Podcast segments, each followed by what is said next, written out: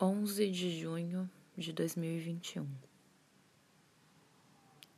O encontro dos luminares, Lua e Sol, no mesmo signo e grau, é um fenômeno que chamamos Lua Nova e marca o início de um novo ciclo, lunação, de aproximadamente 29 dias, que segue até o último momento da lua minguante. Ontem iniciamos a lunação de Gêmeos e, ao abrir seu mapa, encontramos os luminares e o regente desse signo na casa 12.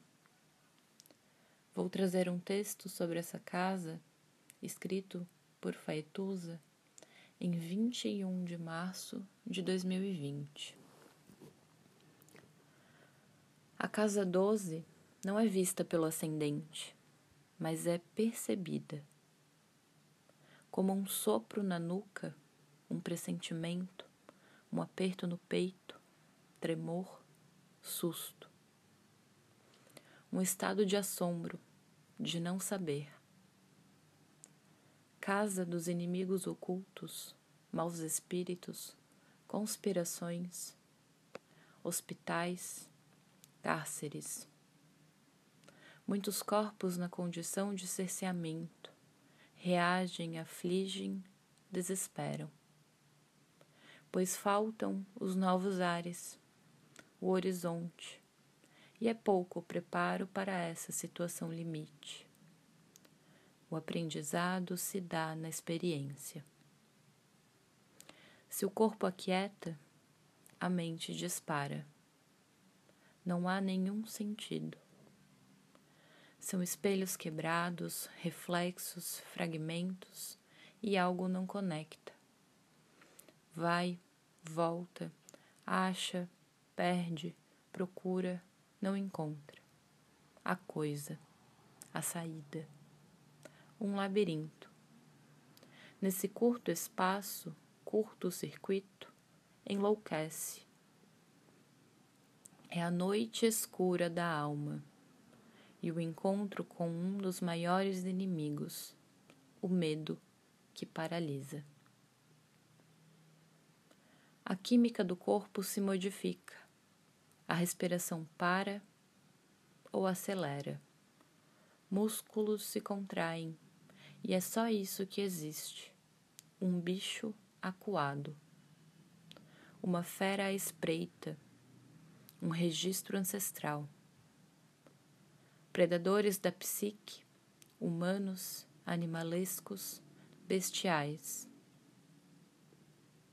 O medo do que é grande demais e do que não se controla. O medo disso que comprime e separa a vida. O medo do fim. O medo do todo. Da força que arrebenta a carne, as veias, os neurônios e a tudo dissolve e reunifica. O eu, de repente, é ninguém. O eu, de repente, não é senhor de sua morada. Mas Saturno, que tem ali seu júbilo, exalta a balança de Libra e seus dois lados. E essa casa é de extrema sombra e extrema luz. Uma luz que cega, mas com prudência e boas lentes é possível compreender algo da sua estrutura. Há diferentes perspectivas no labirinto.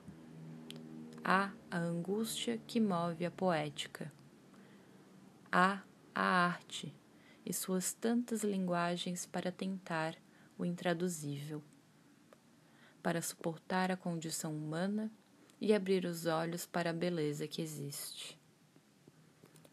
Há sabedorias milenares, a capacidade de respirar, perceber, observar, entoar, práticas de meditação de tantas culturas, monges em suas celas, pessoas como nós, nas salas, quartos, banheiros, cozinhas, atentas, vigilantes. E então, um lampejo do que está oculto se mostra. Uma pequena peça de um grande quebra-cabeça, mas que ajuda, como num sonho, pesadelo, transe, rito, como num ultrassom, uma imagem capturada de um mistério imenso. A formação do, corpo, do corpo no ventre da mãe é assunto dessa casa.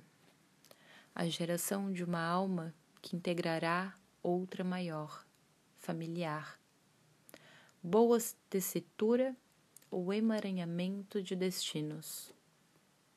A bênção ou a maldição. O último cenário antes de vir ao mundo e tomar a identidade da Casa 1 um lugar de regeneração antes do recomeço, uma maternidade e um hospital de almas. A casa 12 é a nove da quatro, a ancestralidade. Quem sabe uma escola de bruxaria? Pois Saturno é uma autoridade nesses assuntos. Ele que é guardião do entre mundos pés que se enraizam no seu tempo a serviço da necessidade. Sexta-feira, dia de Vênus. Efemérides pelo fuso horário de Brasília. Às 8h29 da manhã, Lua em Câncer em trígono com Júpiter em Peixes. Às 10h35 da manhã, Marte entra no signo de Leão. Bom dia, me chamo Liz e este é o horóscopo escrito por Faetusa.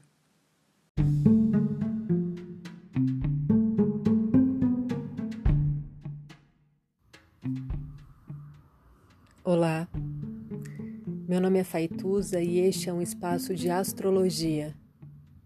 Eu trago aqui a leitura do céu do dia, Horóscopos como linguagem, tradução, preparo para o que virá, crítica e alguma poesia. Horóscopo entregue ao corpo, boca, língua, voz de uma convidada ou convidado especial.